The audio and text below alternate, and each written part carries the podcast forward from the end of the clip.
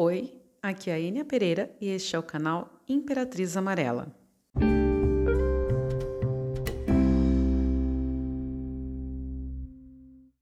Nosso primeiro convidado é o professor Alexandre Standi.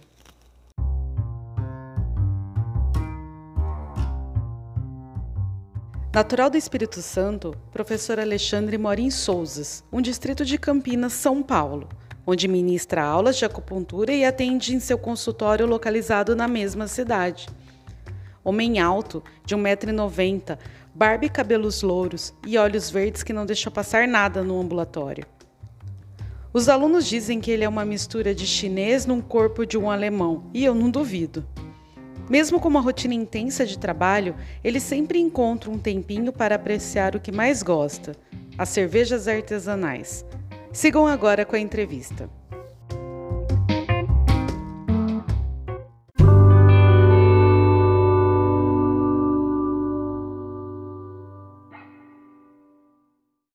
Bom, pessoal, antes de mais nada, eu quero agradecer ao professor Alexandre, que tirou um tempinho aí na agenda dele para poder somar aqui mais conhecimentos no, no canal aqui da Imperatriz Amarela, tá bom? Vamos lá, então. Olá, Enia. Olá a todos. Enia, eu que agradeço e eu espero poder contribuir um pouquinho, né? Vamos lá? Bom, Alexandre, eu acho que você pode se apresentar para a gente, te conhecer um pouquinho melhor nas suas palavras, por favor. Ah, muito bem. Deixa eu me apresentar então. Vou me apresentar pela medicina chinesa, certo? Então, meu nome é Alexandre Stange, já venho trabalhando com terapia há 15 anos. Eu me formei pela Ebramec, a Escola Brasileira de Medicina Chinesa de São Paulo, hoje Faculdade Ebramec, que tive o privilégio de também poder, é, por estar compondo também o corpo docente da Faculdade Ebramec, onde eu dou aula há oito anos. E venho, sou supervisor responsável pelo ambulatório da Faculdade Abramec de Campinas, onde a gente tem um curso de formação e pós-graduação. Logicamente, sou acupunturista acima de tudo, professor, que é uma coisa minha de alma, que eu já dou aula desde os 17 anos, primeiro de arte marcial e depois agora como professor de acupuntura. A acupuntura é uma profissão muito bacana, muito bonita, com resultados excepcionais, maravilhosos. Então, falar de acupuntura para mim é um pouco suspeito. E tenho um consultório também, trabalho basicamente meu o meu trabalho hoje é trabalhar no consultório. E nos finais de semana, quando requisitado, o curso de, de pós-graduação. Eu também eu gosto, trabalho muito com gestantes, é uma coisa que veio acontecendo. Então trabalho muito com indução de parto, principalmente, primeiramente, ou no caso o cuidado, né, com a gestante, com o bebê no, no começo da gestação. Também me especializei muito em dor, que é uma coisa que eu enfim, acupuntura e dor andam juntos. Então, eu gosto demais de analgesia. Me especializei em analgesia, em gestantes e acupuntura lingual, numa técnica ainda pouco conhecida, pouco usada, que eu gosto demais.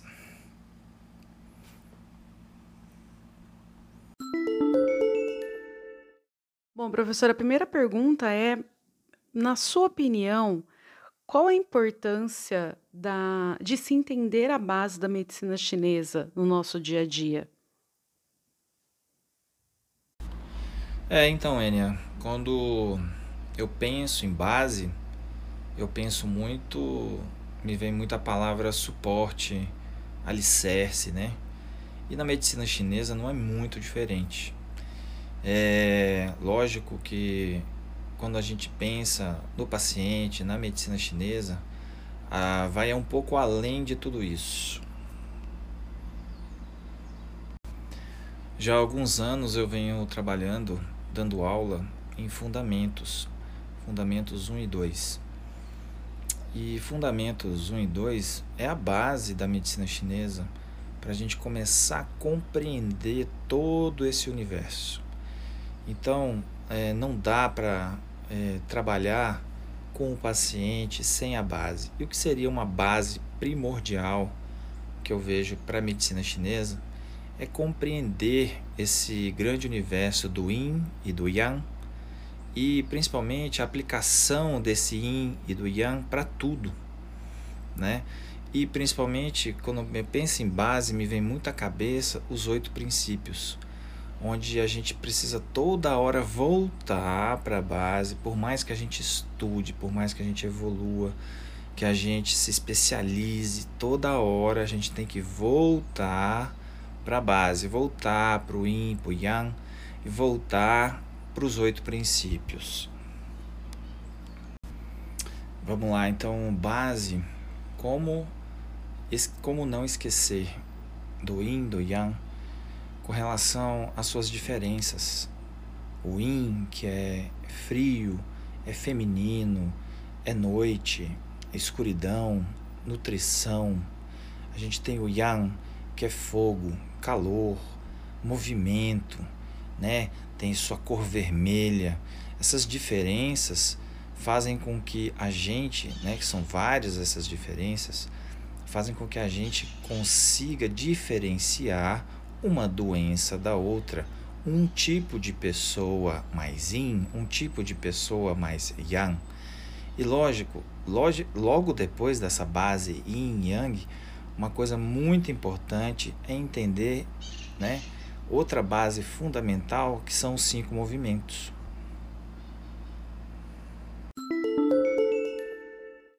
A segunda temporada fala sobre os cinco movimentos na medicina chinesa.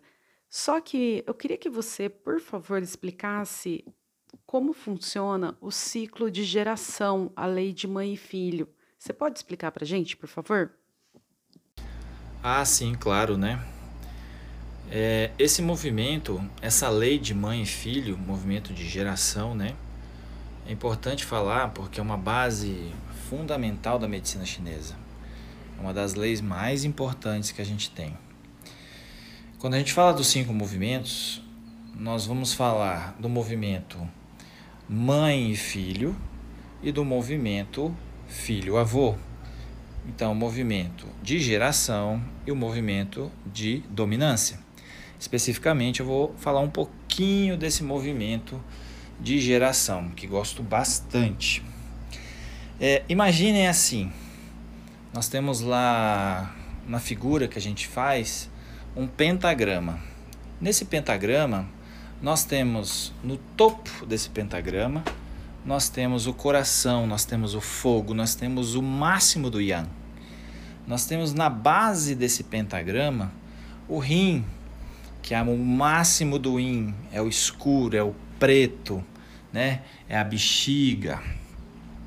Nós temos também os intermediários, os laterais, que são muito bem explicados e muito bem é, vamos utilizados para entender os movimentos de interação é, e transição.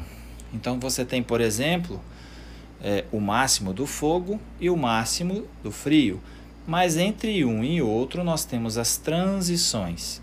Então a gente tem o máximo, por exemplo, do fogo, que seria o verão, e nós temos o máximo do frio, do yin, que seria o frio, e as transições, que seriam o outono e seria a primavera, que é onde a gente tem um pouco das duas estações, um pouco do yin e um pouco do yang. Lembrar que esse pentagrama a gente vai ter novamente em cima coração, depois baço, estômago, pulmão, intestino grosso, rim, bexiga, fígado e vesícula biliar e no topo coração, intestino delgado. É muito importante entender esse movimento de mãe e filho, que é um movimento de geração, onde um gera o outro. Nós temos, por exemplo, o fogo, o coração, é mãe de baixo estômago, Baço estômago, por sua vez, é mãe de pulmão. Pulmão é mãe do rim e o rim é mãe do fígado e o fígado é mãe do coração, fechando assim esse pentagrama. Então a lei de geração, quando a gente imaginar a lei de geração, a gente tem que ter essa ideia de um gera o outro. E de onde vem essa história? Os chineses criaram uma simbologia muito legal para a gente tentar compreender. Isso pode ser depois transformado isso para as doenças, para as pessoas, para os tipos de personalidade que as pessoas têm e assim por diante. Mas vamos entender literalmente como o chinês pensava. Então era assim: geração, imagine o fígado representado pelo elemento madeira. Então a madeira é aquele alimento do fogo. Então, a mãe madeira alimenta o fogo. Então você imagina o que, que a gente faz quando a gente precisa de mais fogo? A gente bota madeira. Por sua vez, o fogo ele é um grande caldeirão, ele queima tudo, né? Ele é um grande transformador. Então, os substratos dessa madeira queimada, de tudo que, é, que, que o fogo é, é capaz de transformar, isso vira substrato para a terra, né? que já entra no elemento hum, é, terra. Esse elemento terra, baço, estômago, ele recebe esse nutriente e esses nutrientes fortalecem a terra. Então é muito importante fortalecer coração para a gente ter uma boa terra. Depois na Terra, a gente vai ter entender que a Terra está cheia de substratos, ela está nutrida, está forte. Então, dentro da Terra, nós vamos encontrar os metais, as rochas, né? Encontrando assim a, o elemento metal, que é o pulmão. Lembrar que pulmão, representação de rocha, de metal, e, e automaticamente, e dentro dessa rocha, dentro desse metal, a gente vai encontrar a água mais pura. Então é metal gerando água. A água mais pura nasce debaixo da terra, dentro da rocha. E por sua vez, logicamente, nós vamos ter a água nutrindo as madeiras, a madeira que é representada muito pelo bambu, porque o elemento madeira está tá muito relacionado à flexibilidade. E o bambu é um símbolo de flexibilidade. Então a água nutre esse bambu, nutre essa madeira. Será que você podia exemplificar na sua prática clínica, lá no seu consultório, no ambulatório? Acho que ia ficar melhor de, de se entender. Aproveitando essa questão da base e concluindo né, o que eu entendo de base, é, até para não daria para falar sobre isso durante fundamentos, base, etc. Dá para falar isso durante dias, que é muita coisa, é um universo muito amplo. Mas eu queria trazer para compreensão de todos uma ideia de base, onde eu tive uma situação é, recente até dentro do ambulatório eu acho que você, inclusive, vai lembrar dessa, dessa história de um paciente que chegou muito debilitado, muito debilitado mesmo, com uma compleição extremamente é, pálida, um paciente muito deficiente é, com relação ao Ti e ao Shui.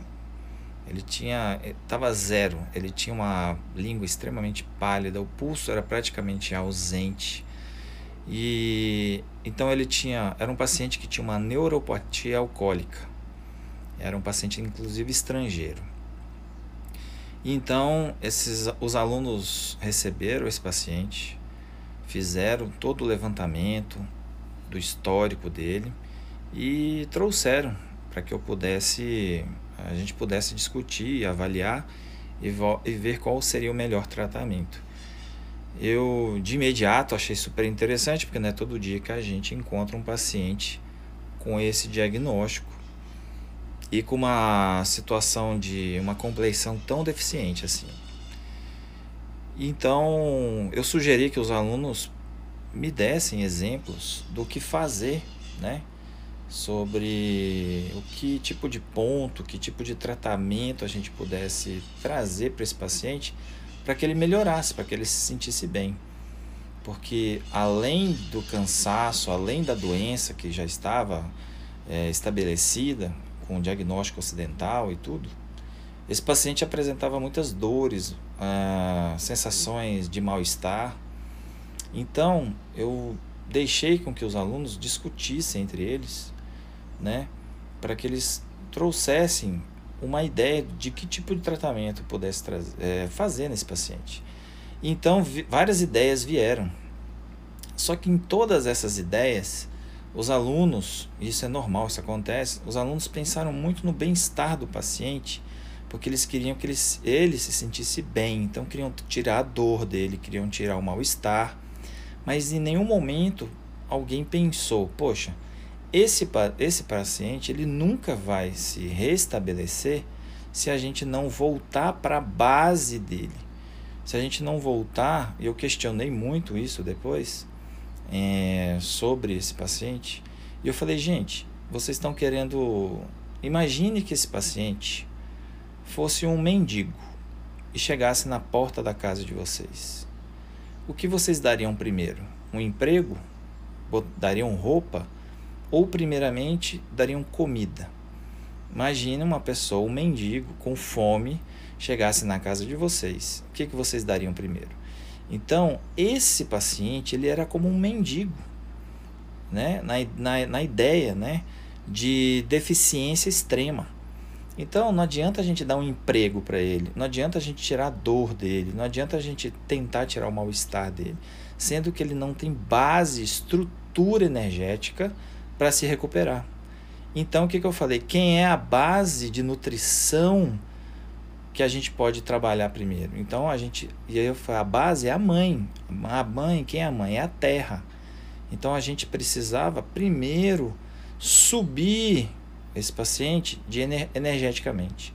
Então ele precisava de nutrição no sangue, nutrição do ti, né? Porque no mínimo dois tesouros desse paciente já estavam comprometidos, que seria o ti e a essência dele. Então, esses dois tesouros estavam quase esgotados. Então a gente precisava recuperar a base desse paciente e não tratar as dores dele automaticamente, com a melhora do Ti e do Xue, esse paciente voltaria a melhorar. E, que, e, e, o que foi que aconteceu? Esse paciente começou, a gente começou a tratar a base dele e aos poucos ele começou a melhorar.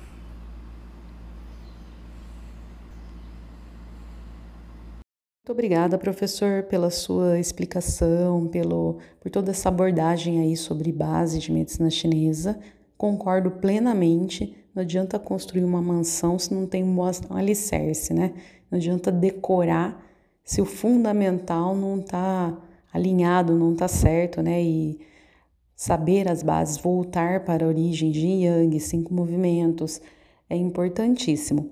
Agora eu queria que você deixasse aí umas palavras para finalizar aqui a entrevista. Muito obrigada, viu, de novo pela sua presença. Então, aproveitando para agradecer, eu espero ter contribuído um pouco para o estudo de vocês. É lógico que a medicina chinesa tem um, é um campo é um vasto, amplo de estudo que não acaba nunca, mas é, é importante fortalecer a base. Estudem a base bastante, dominem a base. É importante ter base. Base é segurança no tratamento dos pacientes que você for atender. Eu percebo muita insegurança em muitos alunos porque justamente eles não estão fortalecendo essa base. Fortaleça a sua base, fortaleça o seu estudo e essa confiança virá com certeza. Um grande abraço a todos e a você também, Enia. Tudo de bom, obrigado pelo convite.